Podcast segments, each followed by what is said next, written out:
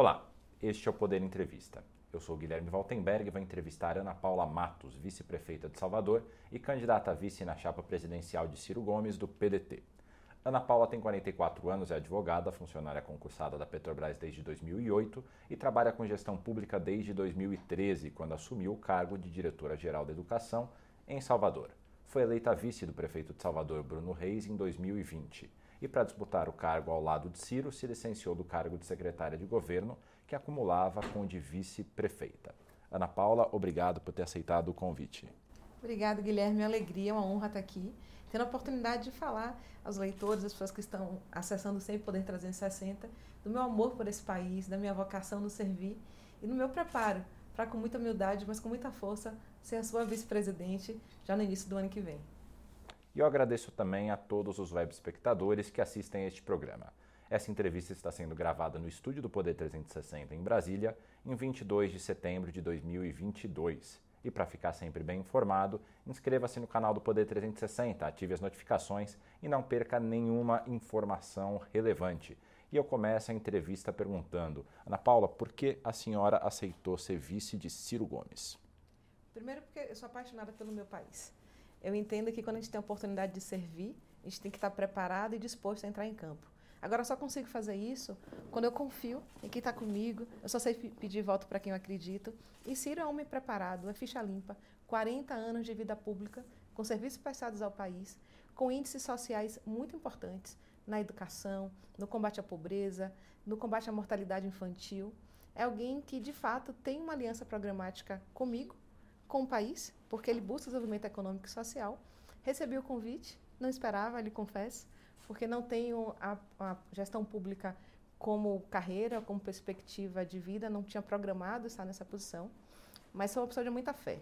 Se eu fui convocada pelo meu partido, e aí eu entendo também, com autorização de Deus, senão não seria convidada, eu não poderia recusar. Agora, só aceitei porque acredito absolutamente na qualidade do homem público Ciro Gomes, no seu preparo, no seu serviço prestado, sobretudo na sua honradez. Estou aqui, estou pronta. A senhora é funcionária concursada da Petrobras, mas decidiu entrar para a gestão pública, para a vida pública. O que motivou essa decisão? Eu, na verdade, sou filha de funcionários públicos. A minha mãe ela é professora concursada, já aposentada. Meu pai médico. Hoje ele trabalha na iniciativa privada, mas ele foi a vida inteira médico do trabalho de uma empresa pública. Meus irmãos, meu irmão é policial federal, minha irmã é concursada também. Então eu sempre entendi que servir fazia parte da minha vida. Fiz isso na Petrobras. Aí de repente, o ACM Neto assume como prefeito de Salvador, encontra uma educação devastada, índices muito ruins, mais de mil salas de aula sem professores, escolas destruídas, último índice lugar na educação de índice do IDEB do país. Salvador estava numa situação caótica. E aí, um grande amigo meu que se formou comigo, que era assessor de ACM Neto, a essa época já deputado, Bruno Reis, atual prefeito de Salvador, me chama, Ana, você é professora, você implementou faculdades no Brasil inteiro e hoje você trabalha na Universidade Corporativa da Petrobras. Eu falei de você para a Neto. Ele está querendo que você converse com ele para dar algumas ideias sobre educação e talvez até te convidar para entrar na gestão. Eu não tinha tempo, porque eu de Salvador, eu coordenava uma equipe no Rio, São Paulo, Brasília e Santos, com educação corporativa, entendendo problemas da Petrobras, capacitando as pessoas e construindo soluções. E aí, de repente, eu fui lá conversar, cheguei num sábado e comecei, eu sou uma pessoa de muita fé, orar a Deus, falar, Senhor, eu vou mudar a minha vida, eu vou sair da minha carreira e vou vir para cá. Por quê? Essa pergunta que você me faz agora, eu me fiz à época. Eu me lembrei de uma cena, e por isso eu falei dos meus pais. A minha mãe era, chegou a ser orientadora da Secretaria Municipal de Educação. E um dia ela me chama com os meus irmãos no almoço e fala: Meus filhos, eu quero te contar uma coisa para vocês. Hoje, uma criança, um menino, quebrou a escola toda. Chamaram um conselho tutelar, porque entenderam que esse menino estava mal educado, despreparado. Mas eu senti no meu coração que, tinha, que eu tinha que conversar com essa criança. E quando ela conversa com ele, descobre que ele estava sofrendo os maiores assédios em casa: violência sexual, violência física, a dor da fome. Então ela entendeu que aquele menino, ele estava apenas com a linguagem que ele conseguia, dizendo ao mundo que ele estava sofrendo. E quando a minha mãe me fala aquilo, e quando eu me lembro disso, eu falei: entendi, Senhor. Eu tenho que servir. Se eu tenho uma cidade com tanta pobreza, onde as pessoas não conseguem estudar, quebram uma escola porque estão sofrendo da fome, eu tenho a oportunidade de trabalhar nesse lugar, eu vou trabalhar. Então eu aceitei por isso. A minha carreira ficou de certa forma parada. Eu hoje sou administradora plena da Petrobras. Meus colegas já são sêniores, porque eles ficaram esse tempo dentro da empresa. mas eu tenho uma formação muito forte. Eu, com 24 anos, já era advogada, administradora, tinha pós-graduação em finanças e mestrado em administração. Estou trazendo isso porque, com toda essa formação, eu só me qualifico para me apresentar hoje como candidata a vice-presidente e como uma pessoa mais madura, uma pessoa mais humana, porque eu tive a oportunidade de servir numa cidade que historicamente tem uma desigualdade social muito grande, onde eu vi pessoas passando fome, serem vítimas de chuva, serem soterradas, e com o meu trabalho, com a liderança de equipe, com humildade, com a escuta, com servir na comunidade, eu tive a oportunidade de construir uma nova política social. Então, eu aceitei isso por essa história de vida, de uma família que foi forjada na educação e no trabalho e no servir, e porque eu me lembrei desse caso. Então, como é que eu poderia perder a oportunidade de servir ao meu país, no meu caso, a minha cidade, pela educação? Eu não tive alternativa.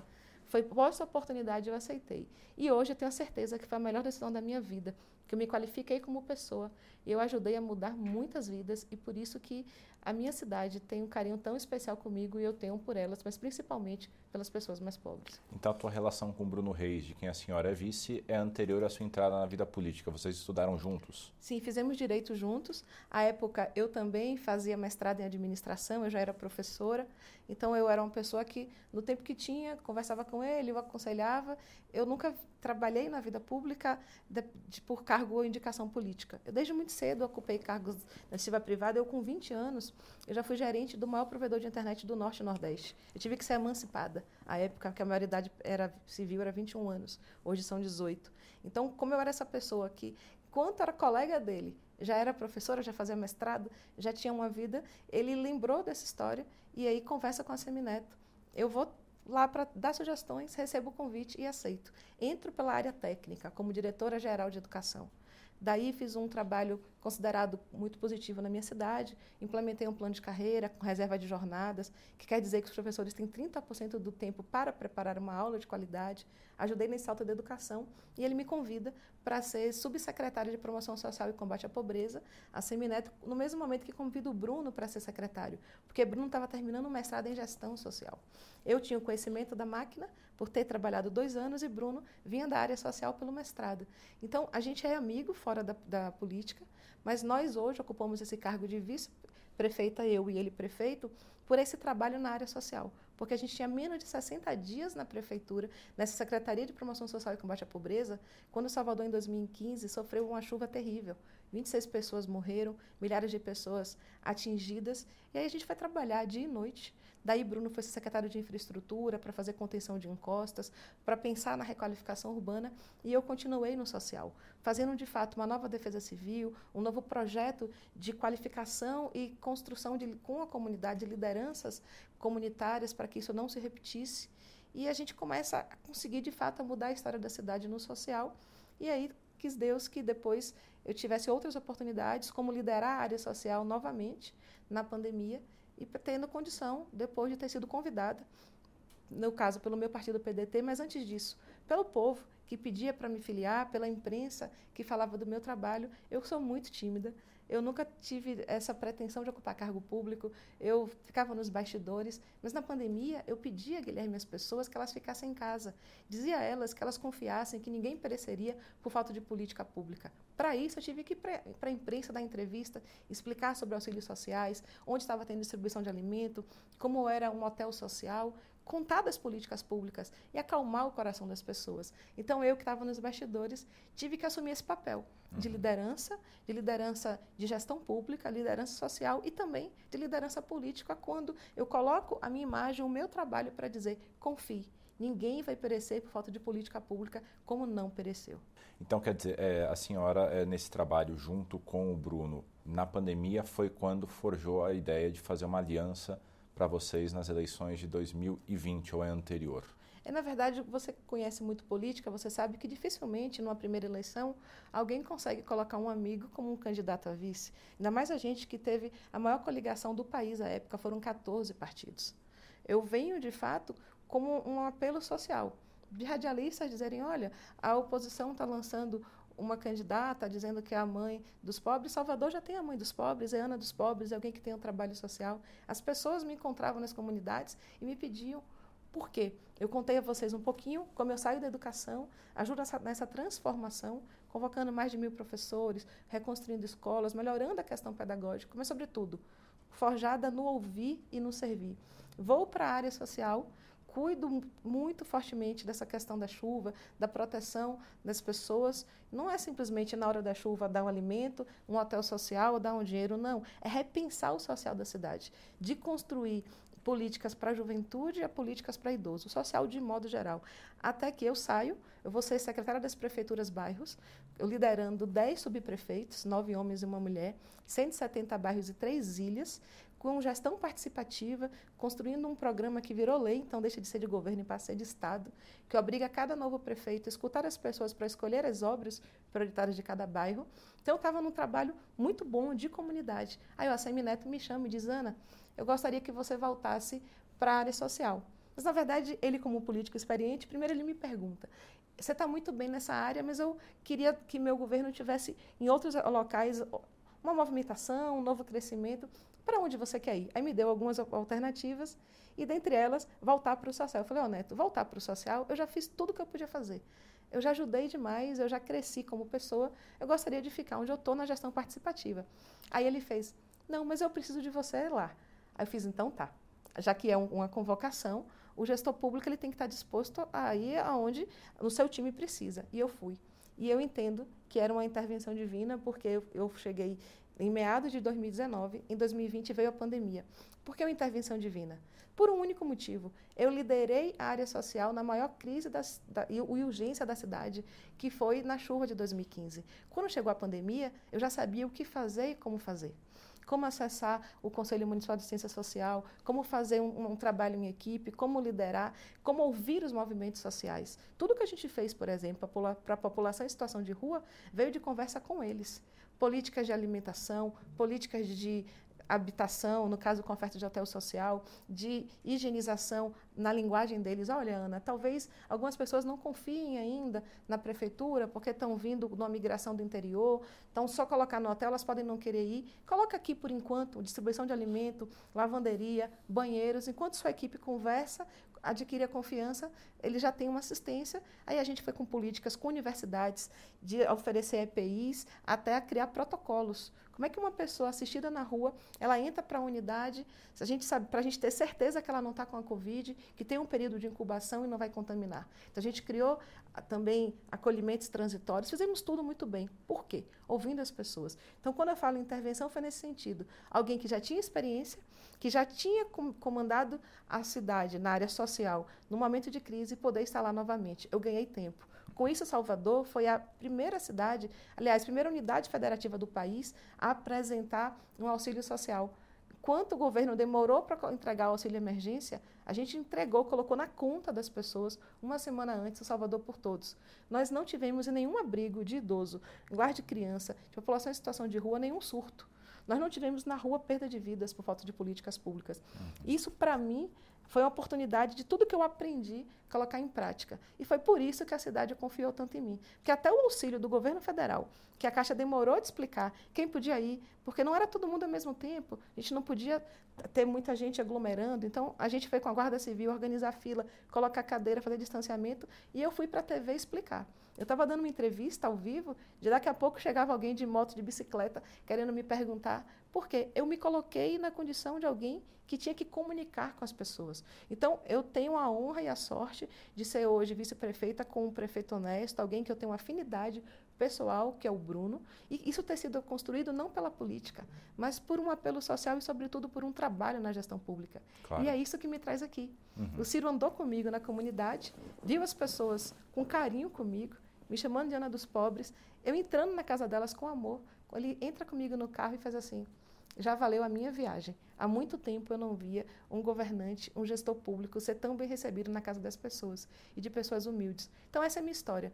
Não, tô, não sou forjada por um planejamento político, uhum. mas sou alguém que se entrega ao máximo pelo seu povo, que tem muito amor pelo que faz. E em tudo que eu faço, Guilherme, eu estudo, eu me preparo, porque por mais que eu tenha um grande coração, uma grande ideologia, eu sou pragmática. Tenho que dar resultado, porque as pessoas, elas precisam comer precisam ter um emprego e o governo precisa ser bem gerido e bem administrado. A senhora cita bastante Deus na sua fala. A senhora tem uma religião? Eu sou uma pessoa que tem uma formação católica, eu estudei em colégio católico. Também na minha adolescência fiz muito trabalho social num grupo de jovem espírita, também tenho uma formação. Mas eu não sou uma pessoa que entendo, a religião é um religare, é um caminho. Entendo que cada um tem o seu caminho de encontrar com Deus. Então eu sou cristã. Não é a religião que me define, uhum. mas é o meu extremo amor a Deus e a Cristo é a minha percepção de que nós temos que ser pessoas boas, fazer o bem então, eu sou uma pessoa, por exemplo, que vou muito também nas igrejas evangélicas, sou muito bem recebida. Eu vou, inclusive, na minha Bahia, para eu ser, no caso, vice-prefeita, eu tenho que respeitar absolutamente as religiões de matriz africana, que é onde grande parte do meu povo está concentrado também e expressa a sua fé. Então, eu não me considero uma pessoa pautada na religião. Religião religar é caminho individual. Eu sou uma pessoa pautada na minha relação individual com Deus com Jesus Cristo. Eu sou uma pessoa que sou cristã. E, sobretudo, que respeito ao outro, o direito do outro de ter a sua fé e de professar. Mas quando eu falo em fé, é fé em Deus, mas também fé no povo brasileiro.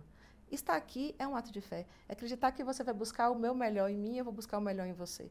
Quando você está lendo um livro, quando está numa aula, é um ato de fé. É você entender que você não está perdendo o seu tempo, que faz sentido. Então, me propor a gerir o meu país é um ato de fé. Fé no povo brasileiro, na capacidade e na qualidade de Ciro Gomes e na minha condição e preparo para estar nessa posição.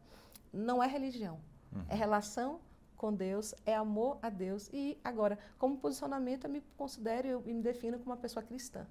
Falando sobre o Ciro, que a senhora mencionou agora, tem havido uma série de críticas, sobretudo do PT e dos aliados, sobre o tom das críticas que ele vem fazendo ao ex-presidente Lula. A senhora concorda com o tom que ele tem adotado para se referir a Lula?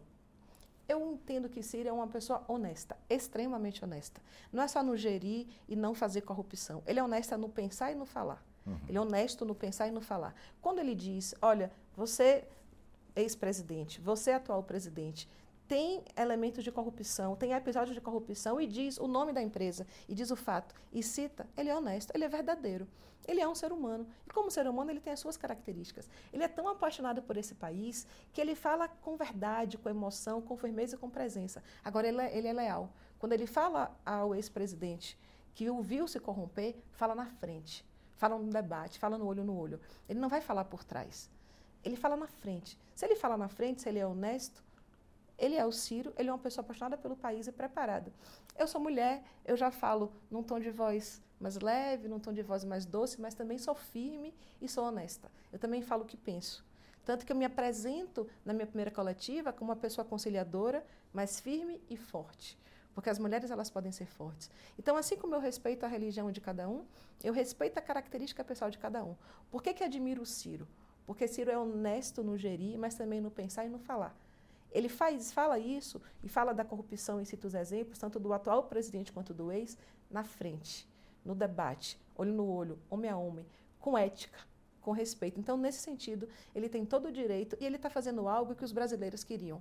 Muitos brasileiros que estão nos escutando agora ou que estão em casa, indignados com a corrupção, se preocupam: que país é esse que estamos apresentando para os jovens, para os nossos filhos, dizendo que é correto ser corrupto, normalizar a corrupção, criar um inimigo maior para que você tire o foco do erro do, do adversário? Então, o que Ciro está dizendo é: brasileiro, eu acredito nesse país eu estou disposto a liderar esse país para a união, mas é com verdade, é com, com, correção. Não aceitarei corrupção no meu governo, tanto que os ministros que forem escolhidos para aceitar o convite terão que estar dispostos a abrir mão do sigilo fiscal e bancário.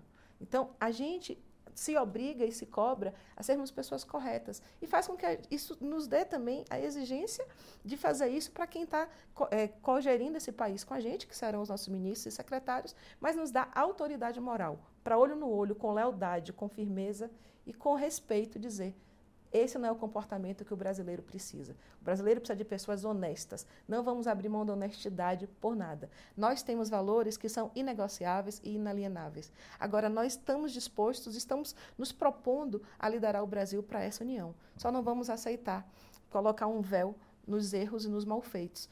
Tem um erro? Vamos lá, corrija esse erro e vamos começar do zero. Mas não passando pano para malfeito de ninguém.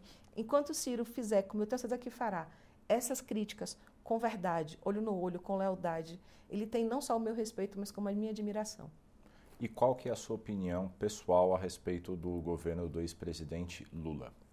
Eu sou uma pessoa que compreendo que o governante ele não tem muito que achar nada, ele tem que tomar decisões em cima de anamneses. Anamnese é o quê? Eu vou identificar os dados, olhar as estatísticas e vou fazer a partir disso cenários e tomar decisões. O ex-presidente Lula ele traz em alguns aspectos ganhos para o país, como, por exemplo, o fortalecimento de programas de transferência de renda. Mas quando eu faço a comparação e olho que no mesmo período você transfere 4 trilhões e 88 bilhões para juros de dívida, para o rentismo, e no mesmo período 332 bilhões para o Bolsa Família, para programas sociais, significa dizer 12,61 vezes mais para o sistema financeiro do que para a área social, eu entendo que ele cumpriu o seu papel, que ele buscou trazer o social para o centro, mas foi aquém do que poderia e do que deveria. Uhum. E quando o seu governo ele acaba sendo contaminado por mensagens e por coisas reais, fatos que eu tenho até dor em dizer, mas de corrupção, e que inclusive afetam a minha empresa, eu sou petroleira, eu sou conquistado da Petrobras, quando ele faz isso, isso me dói. Então, não quero julgar o seu legado, não quero julgar a sua história, mas entendo que o social foi feito, mas poderia ser feito muito mais. Então, como gestora pública, eu espero fazer muito mais pelo social, sempre na ética, sempre na correção, sempre buscando não errar, se errar, pedir desculpa, mas sempre pautada na autoridade moral, que é o que me traz aqui. Eu sou concursada, a minha vida não está na política. O meu salário na Petrobras, inclusive, é maior do que o salário de muitos cargos públicos que se pode ter. O meu plano de saúde na Petrobras é incomparável com em qualquer outro lugar. Mas por que eu estou aqui? Porque eu sou petroleira. O petroleiro é alguém que tem amor pelo seu país, que sabe da sua importância para o crescimento da sua nação. Se eu tenho, pelo preparo, pela competência, por essa história que eu já contei de gestão pública, condição de me apresentar ao meu país, o farei. Mas isso não me impede de tecer críticas, críticas construtivas, dizendo: olha, teve ganhos sociais que poderiam ter sido muito maiores. A gente não fortaleceu a indústria como deveria ter fortalecido. A gente estava numa época que o barril de petróleo estava sendo vendido a 130 dólares. Depois, com a Dilma, com o mesmo governo, com o mesmo grupo de governantes, caiu a 30 dólares. Na época, o minério estava sendo vendido a um preço muito grande. Então, a gente acaba se focando muito nas commodities e não fortalece o nosso país.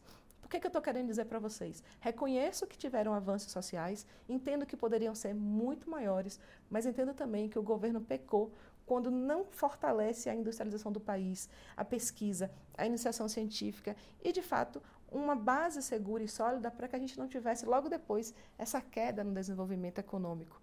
Eu acredito no desenvolvimento econômico ligado ao social. Eu só acredito no desenvolvimento econômico com o social e na sustentabilidade ambiental como social. Então, é pensar num país que não seja bom apenas para o pobre nem para o rico, para os dois. Nem só para a mulher, nem só para o homem, para os dois. Nem só para o empreendedor, nem para o empregado, para os dois. Como é que faz isso? Buscando um ciclo de crescimento virtuoso, onde eu possa, de fato, ter um país com equidade social. E é esse país que eu estou disposta e que Ciro está disposto, tem falado para todos, que a gente tem uma aliança programática, é o país do PND, de um projeto nacional de desenvolvimento é muito doloroso para mim, como alguém que respeita esse país, que estuda política, que tem uma educação política, ver alguém que se propõe a ser presidente do país, eu não vou citar nomes, porque eu quero falar da lógica e não da pessoa, e diz: depois que eu for eleito, eu digo o que eu vou fazer. Depois que eu for eleito, eu apresento meu plano de governo. Eu vou gerar emprego, mas eu não sei como. A gente precisa, de fato, dizer: olha, eu quero ser eleito não porque eu vou ser menos pior do que A, nem do que o B, nem o atual impor o medo de que o ex volte, nem o ex impor o medo que o atual continue. Mas eu entendo que eu posso liderar esse país porque eu tenho preparo, porque eu tenho um projeto. Se eu não sei nessa área, eu vou ter esse grupo de especialistas que saberão. Olha, eu tenho ainda algumas dúvidas, vamos aproveitar a eleição para fazer um debate coletivo? Você, da sociedade civil, você é professor, você é do governo, querem participar desse grupo? Então, o que eu sinto falta nessa eleição é essa maturidade política da discussão dos problemas e soluções. Não dizer que só a gente tem a solução. Nós temos a nossa proposta, mas a dizer que as outras candidaturas estão falhando nessa falta de efetividade de construir essa linguagem. Se não está disposto a fazer sozinho, chama o povo, cria os, os, coletivos, faz os colegiados. Eu, por exemplo, tive a oportunidade de receber do coletivo 227 o Plano País, que é um projeto de políticas públicas para a primeira infância. Uhum. Eles se propuseram a entregar todas as candidaturas. Não sei se todas receberam. Eu recebi como vice-presidente. Ciro achou tão importante quando eu apresentei que pessoalmente foi lá e recebeu e discutiu. Então, primeira infância é presente, é base, é futuro do país. Nós estamos lá ouvindo desse coletivo de mais de 100 entidades. Uhum. Por que não pode, isso não pode acontecer com todos os outros? Claro. Então, não quero discutir legado de ex-presidente, nem falar bem ou mal de ninguém. Não estou aqui para isso. Eu quero dizer que o Brasil carece de maturidade política, de discussões, de colocar na centralidade do debate as pessoas, os seus problemas e as soluções. Perguntei a sua opinião a respeito do Lula, queria saber também a tua opinião a respeito do atual governo de Jair Bolsonaro. Como a senhora interpreta esse governo? Da mesma maneira que eu coloquei do governo anterior, temos alguns aspectos, algumas áreas, como infraestrutura, que ele fez os seus posicionamentos. Eu tenho, por exemplo, eu sou uma militante da pessoa com deficiência. Ele fez um gesto para as pessoas que têm microcefalia e síndrome congênita do Zika vírus. Inclusive, estive lá com mais de 100 crianças e mães de Salvador, um, um, gesto, inclusive, em relação ao BPC para essas pessoas. Então, tem também algumas áreas em que esse governo ele se posiciona no crescimento, porque é óbvio, o governo não é feito só de um presidente nem de um governante. Tem servidores que estão lá lutando bravamente para que seja o melhor. Mas é um momento do país em que se tira a discussão de fato de qual o seu crescimento, qual o problema. Me repetindo, porque é a mesma lógica, só muda o prisma da direita ou da esquerda. Uhum. E se questiona muitas vezes o direito de existir de algumas pessoas. Muitos grupos sociais se sentiram discriminados, se sentiram lesados com uma centralidade de pautas, muitas vezes de costumes. E como eu falei, não cabe ao governante decidir qual, como é que uma nação se enxerga, mas cabe a ele liderar o debate, liderar essas pessoas. Então, eu sinto muito que nesse governo a gente ainda não tem avançado para, de fato, uma industrialização, uma geração de emprego e, sobretudo, para o respeito a cada um de ter a sua vida, a sua liberdade, o seu pensamento. Eu não quero impor nem a visão de um nem de outro, mas entendo que o governante tem que liderar o debate e a discussão. Qual é a nação que esse Brasil precisa construir em conjunto? Como o brasileiro se sente representado? Não é nenhum extremo, nem de direita, nem de esquerda. E não estou falando de é, aspecto, espectro, espectro ideológico, eu estou falando de abrir o debate. Hoje, quando a gente está com um problema, é o que me parece que esse governo tem a capacidade de fazer, e para eles, de modo inteligente, está com um problema numa área, eles mudam foco. E mudam foco de modo absoluto.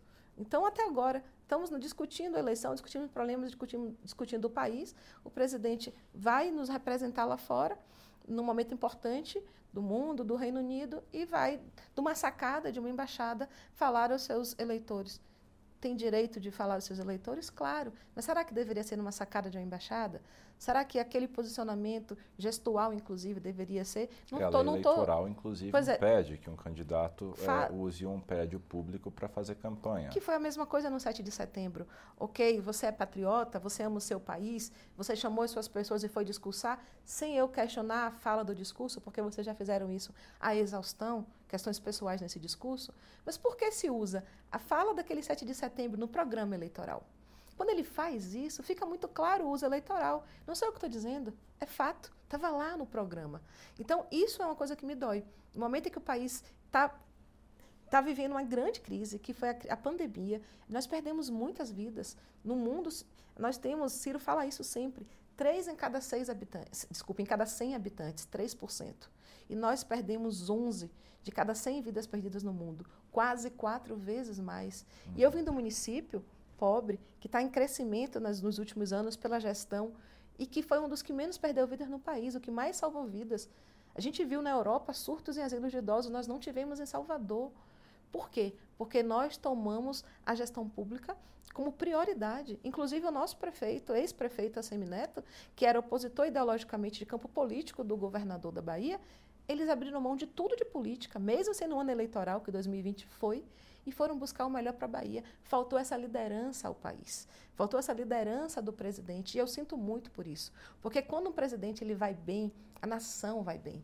Então, qualquer que seja o governante nesse país, em qualquer época, eu torço por ele, eu oro por ele eu estou disposta a ajudar. Mas neste caso específico, está muito claro que do uso indevido do, do poder e, principalmente, tirar do foco então, se você entende que tem excesso na área A ou na área B, vamos discutir isso no fórum adequado. Mas não no momento que tem uma crise econômica, no momento que você tem, por exemplo, uma guerra entre Rússia e Ucrânia e o preço do alimento aqui sobe. Ele vai dizer que não está passando fome? E eu vim, e eu posso dizer a vocês, da, da, Petrobras, eu trabalhei numa fábrica de fertilizantes chamada Fafem, no polo petroquímico de Camaçari. E sabe o que, é que a gente mais importa hoje e a gente mais sofreu com essa, com essa guerra? Fertilizante, que é fundamental para você ter uma agricultura com grande produção. E venderam essa fábrica. O atual governo vendeu essa fábrica. O que é que isso significa? Que tem muitos problemas. Mas eu não quero focar no homem a ou no homem B, no atual presidente nem do ex-presidente. São seres humanos. Eu quero focar no país, que precisa amadurecer o debate. As pessoas precisam nos dar, e eu não falo nem a Ana Paula, nem a Ciro, mas ao Brasil mesmo, ou se dar a oportunidade de entender qual é o Brasil que eu estou vivendo, qual é o Brasil que eu quero, qual é o melhor caminho, quem apresenta a melhor proposta. Fazendo isso, eu tenho certeza que o Brasil sai mais maduro. E acho que, inclusive, a existência de um segundo turno é importante para isso, para ter esse debate. E é por isso que eu me apresento aqui, que eu aceito essa, essa missão, porque entendo que estou preparada, mas, sobretudo, que naquilo que eu não estiver, eu tenho a capacidade e a vontade de ouvir. Uhum. Irei ao povo, escutarei as pessoas e, junto com Ciro, terei essa missão e, com fé em Deus e com muito trabalho, a responsabilidade de liderar esse país para um novo momento de desenvolvimento econômico e social, de equidade social. A senhora mencionou o segundo turno. Hoje as pesquisas apontam que Lula e Bolsonaro disputariam o segundo turno. Caso as pesquisas estejam corretas e isso de fato venha acontecer, quem terá o seu apoio? Eu compreendo que eu estarei no segundo turno com Ciro Gomes. Eu respeito as pesquisas, mas eu poderia, inclusive, aqui questionar, por exemplo, se a pesquisa é feita numa porta de uma escola ou de uma fábrica. Não farei. Mas eu conheço esse mundo político, eu sou uma estudiosa. Inclusive, sou professora de direito, então eu tenho que entender o direito como uma roupagem social e estudar esse fenômeno. Eu já vi, num debate, uma pessoa entrar praticamente eleita pelas pesquisas e não ir nem para um segundo turno. Nós ainda temos 10 dias. E o que eu tenho percebido na rua, e eu sou da comunidade, eu sou da rua, é que as pessoas que no primeiro momento não falavam da gente começam a discutir as nossas propostas. Chega no Uber e alguém diz: Olha, como é que está aí essa questão? Você está com dívida do, do, SPC? Não, eu tô, mas o Ciro está resolvendo. Eu vou na rua, um mototaxista me para.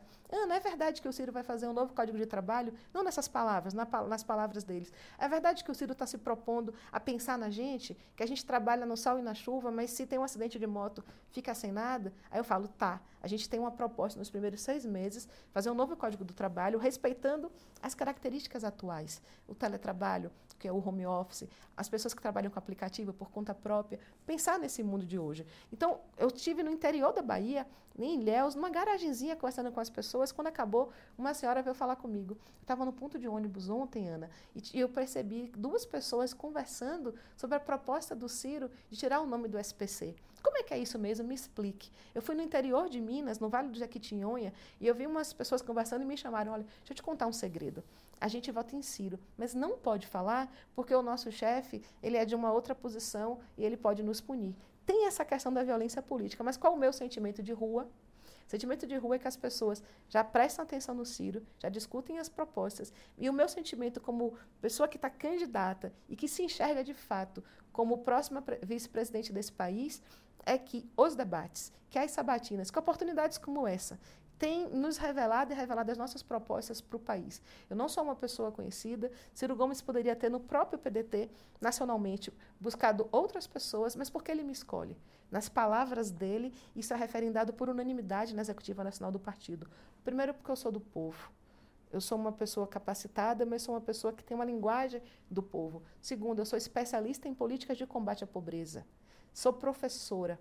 E mais do que isso, eu sou alguém que ele entende, que tem aliança programática com ele e que tem a capacidade de gerir o país na sua ausência. A gente está vendo aí candidaturas em que o, o vice-presidente, historicamente, tem total divergência com o atual presidente. Então, Gente, eu entendo que estarei no segundo turno, e é isso que me faz ter acordado de madrugada, ter pego um avião para estar aqui agora.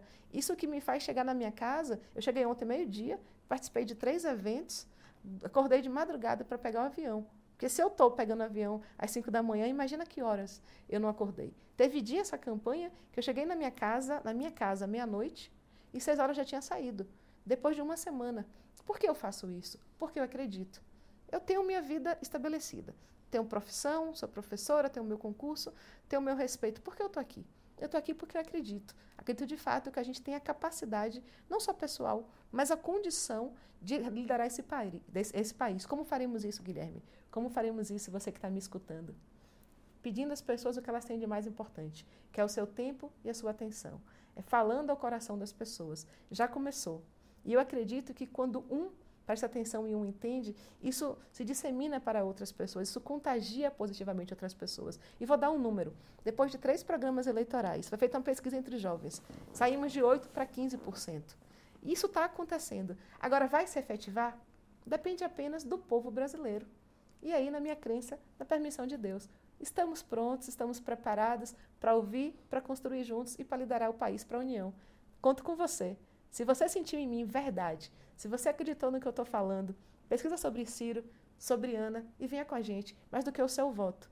Eu quero o seu apoio, o seu companheirismo e a sua liderança para na sua comunidade, no seu bairro, na sua igreja, no seu jogo de futebol, falar da gente e respeitando a opinião das outras pessoas, que isso é muito importante.